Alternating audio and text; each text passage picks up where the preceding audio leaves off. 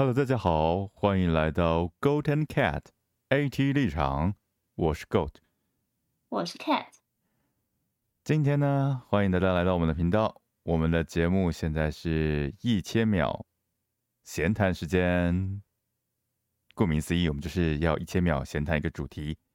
那我们话不多说，就开始今天的节目吧。Cat，我们今天要主讲什么？今天我们想来聊聊，在智慧型手机还没有被发明之前，当你失眠的时候，你都在做些什么？哦，你是说智慧型手机还没普及使用之前，失眠的时候会做什么？对啊，因为现在每个人都离不开手机，睡不着的话，应该也是拿手机出来玩吧。嗯，很多人都睡前会习惯划手机，然后划一划就睡不着，睡不着就继续划。嗯，这个主题很有意思。我想想啊，像我还没接触智慧型手机之前，哇，还是学生的时候，那个时候其实比较没有什么睡不着的问题嘛，每天都读书读得很累，有时间睡巴不得能多睡两个小时，怎么可能会有失眠的问题？不过偶尔，那 Goat 是很好睡的那一种吗？是，不过偶尔偶尔啊，偶尔还是有晚上会睡不着的时候啊。但是以那个时候的高中男生来讲，晚上睡不着就会我的情况啊，起来偷偷打电动、打电脑。哦，半夜起来打电脑，然后就跟父母玩捉迷藏，看他们什么时候醒来，他们的房间有没有动静。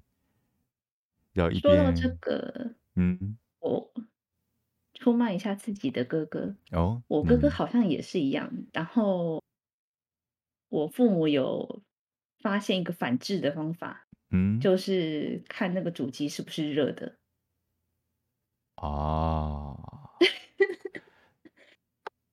所谓道高一尺，魔高一丈啊。用这样去找啊，对，就跟现在很多那种。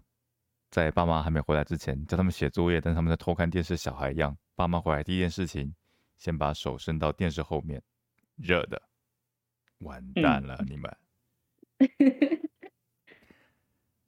我当时有听过蛮多父母的反制方法，像是，呃，在睡觉前就把电脑电源线收起来。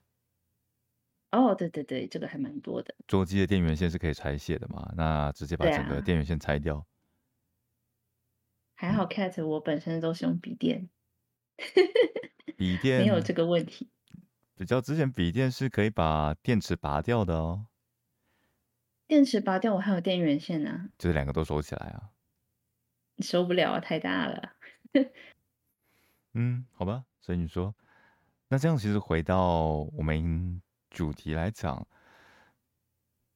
没有智慧型手机之前，其实偷玩电脑这件事情也是有点被三 C 产品给制约住的感觉，就是睡不着了，还是会想要去使用三 C 产品。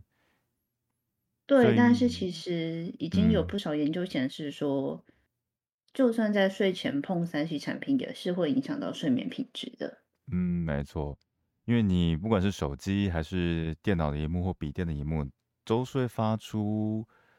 光线，而人类的生物本能就是你遇到光嘛，看到光就觉得应该是要清醒的时间，所以反而会延后你睡觉的时间。我们有个体内有个东西叫褪黑激素，嗯，对，接受光的刺激的时候，对你的褪黑激素的分泌就会下降，没错，就会让你不好睡，睡不着，长时间的。影响之后会容易造成失眠，同时还有附带让你的视力下降的问题啊。对，很容易会有在很轻的年纪上就会有白内障或是青光眼的问题。其实换个角度来说，台湾现在这么多的眼镜儿童从小就近视的，其实也跟这应该是有点关系啊，脱离不了这个的影响。一定的。所以像我。像我的情况是，是，我都是偷看小说。偷看小说也是一种。对，我是习惯性会在床旁边放一本还没有看完的小说的。那失眠的话，就是当然就是把小说拿出来看。那你有没有试过把小说换成数学课本？呃，这是不一样的。这可能更好睡哦。我有我有一个很奇怪的很奇怪的什么？算是迷信吗？还迷是信？反正就是一个对，就是一个很奇怪的很奇怪的信偏方吧，应该讲偏方。，OK，很奇怪的偏方。假设说我明天要考历史，那我嗯，就把历史课本塞在枕头底下这样睡。你这是什么量子力学传导式学习睡眠法之类的吗？类似那那之类的东西，反正隔天考什么，或是隔天哪一哪一门课我比较弱，我就把那本课本，或是那一个科目的课本，或者是讲义之类的，塞在枕头底下，塞在枕头底下。然后枕着嗯，它睡。你这是哆啦 A 梦的转印吐司是不是？把课本上的内容全部转印到吐司上，吃下去就会记起来。你是把它变成枕头版本的吗？哎，那我要啃枕头吗？是是要我啃枕头的意思吗？那枕头版本就是睡在那个枕头上，然后里面就有你的讲义内容就吸收进去了吗？但以事实就以结果论来说是没有用的啊、当然啦，你都没看过内容，你再怎么睡在它上面也没有用啊。但就是无困无波比嘛。你还不如就是把你的那个课本内容自己念过一遍，录起来，在睡觉的时候放着放着听，说不定还有点效果。那就是睡眠学习法啊。问题是没有睡眠，哪来的睡眠学习呢？但是那种内容听一听，应该也会很想睡觉吧？听自己念课嗯，本，是不这时候是？就要说，为什么课本没有发明成有声书系列呢？谁知道呢？搞不好未来会有。嗯，是觉得可以试试看啊。但是你把课本，课本这种东西要念的有趣，让人想听下去，也是一件不容易的事情。这样子的话，你还不如把你老师上课的内容录下来，回家继续听呢。如果以现在高一般高中生，因为我当年是念比较知名的高中，算是哦升学学校，所以哦，嗯，一天这样录下来的话，大概要换三次三次的电池吧，我猜。录音笔，嗯，课业比较繁重。你就会想着老师哪来那么多废话？嗯，也不是啦，应该说是要讲的内容太多了。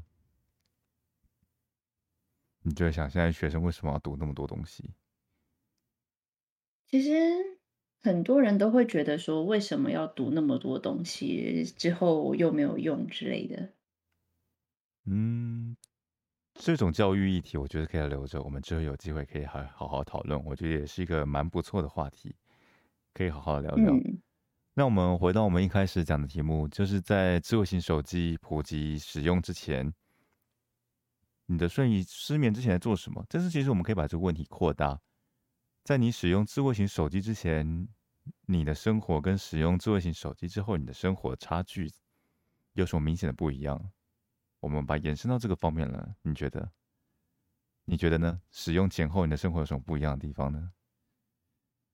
其实就是我手上的东西变轻了而已。因为以前就还蛮喜欢看书的，哦，所以其实对你来说，智慧型手机其实就是变成一个不错的看小说的媒介而已。只是变成看漫画了，看小说就倒没有了。哦，反正就是拿来阅读的一个媒介。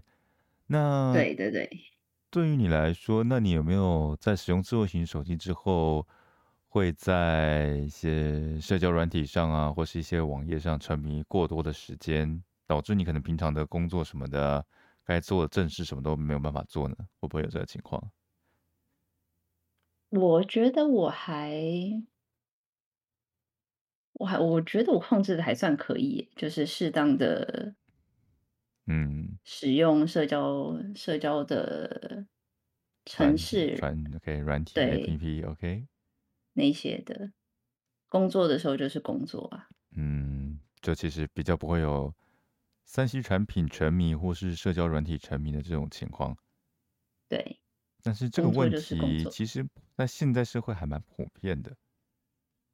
就是常常嗯，会因为觉得啊，这个工作好烦，或是工作压力好大，我们来划手机休息一下好了，就划一划，划但一划，是一划就嗯失控了，时间嗯，上。时间就哇，原本原本想说休息个十分钟划一下，发现休息了半个小时，已经有人来找你了，你的工作，你人呢？好像会有这种情况，还不少。看起来似乎是不少，但这感觉不是什么好事情。嗯，像我在脸书这边的，就很多学生是上课的时间还在继续用 Facebook 聊天的，嗯，而且也毫不避讳的直接大方的说：“对啊，我现在是在上课，没错。”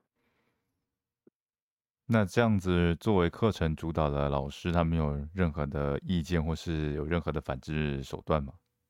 那我就不晓得了，因为以前我的情况是，手机到学校一定是要上缴的，啊，统一帮你保管起来。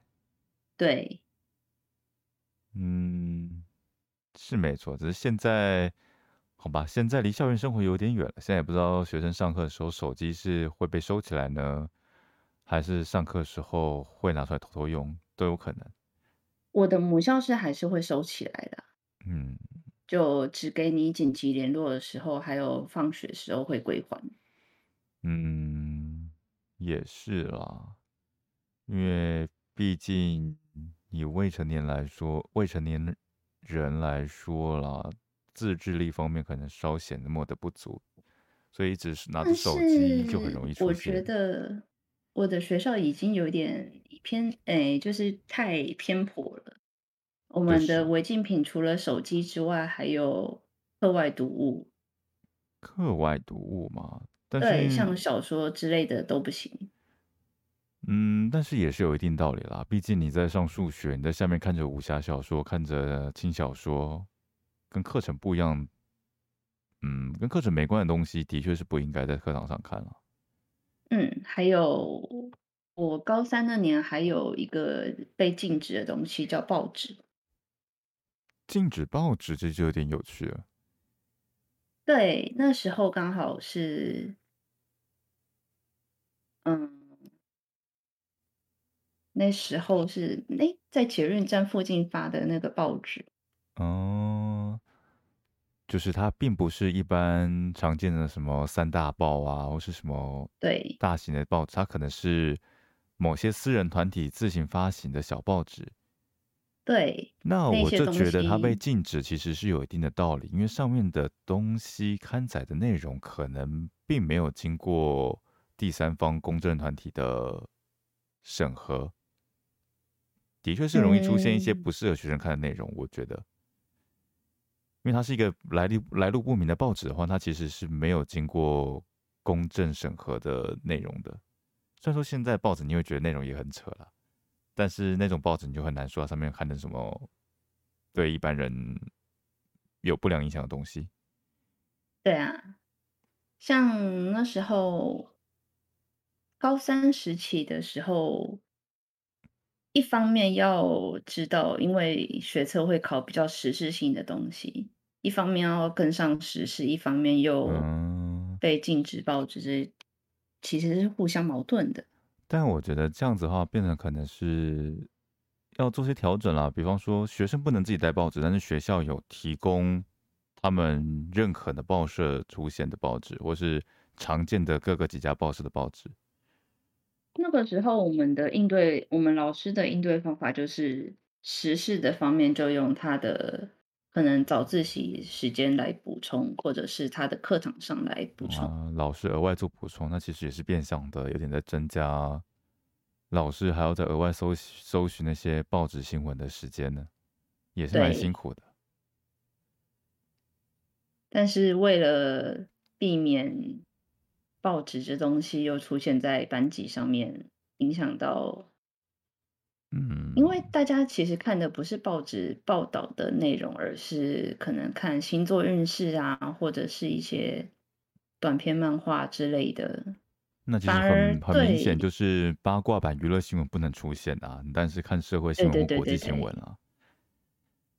对，当然是这样啊，那他就不是不能一刀切的只全面禁止报纸这种东西出现，而是要做点筛选吧，把一些不适合的报纸类型处理掉就好了。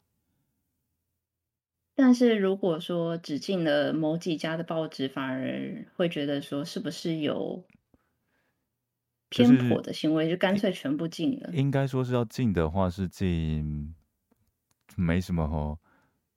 没什么太大的资讯量的，应该说有用资讯量的一些娱乐新闻啊，或是一些花边新闻的那种报纸吧。对，嗯，也蛮有趣的。的确啦，在智慧型手机出现之前，报纸新闻是大家在摄取的一些时事的一个很重要的来源。没错。嗯，不过这些东西在智慧型手机出现之后，的确是受了很多影响。变成很多人是在手机上看新闻。对，的确，各家各家媒体也都有出自己的 app 出来呀。这当然啦，手机这个东西，你新闻媒体你没上手机，你怎么可能在现在这种资讯社会活得下去嘛？嗯，那今天这个话题也蛮有趣的，我们也聊了不少，就是在资讯智慧型手机出现前跟出现后的一些差别。当然了，这些都只是代表 Goat 我还有 Cat 你我们这两个人的私人立场而已，并不代表普遍观众的的客观意见。我们是 AT 立场，我们代表的是 Goat and Cat 的主观立场。那很高兴我们今天聊这个主题，那就期待我们下一个谈话时间再见喽。今天就先到这里，拜拜。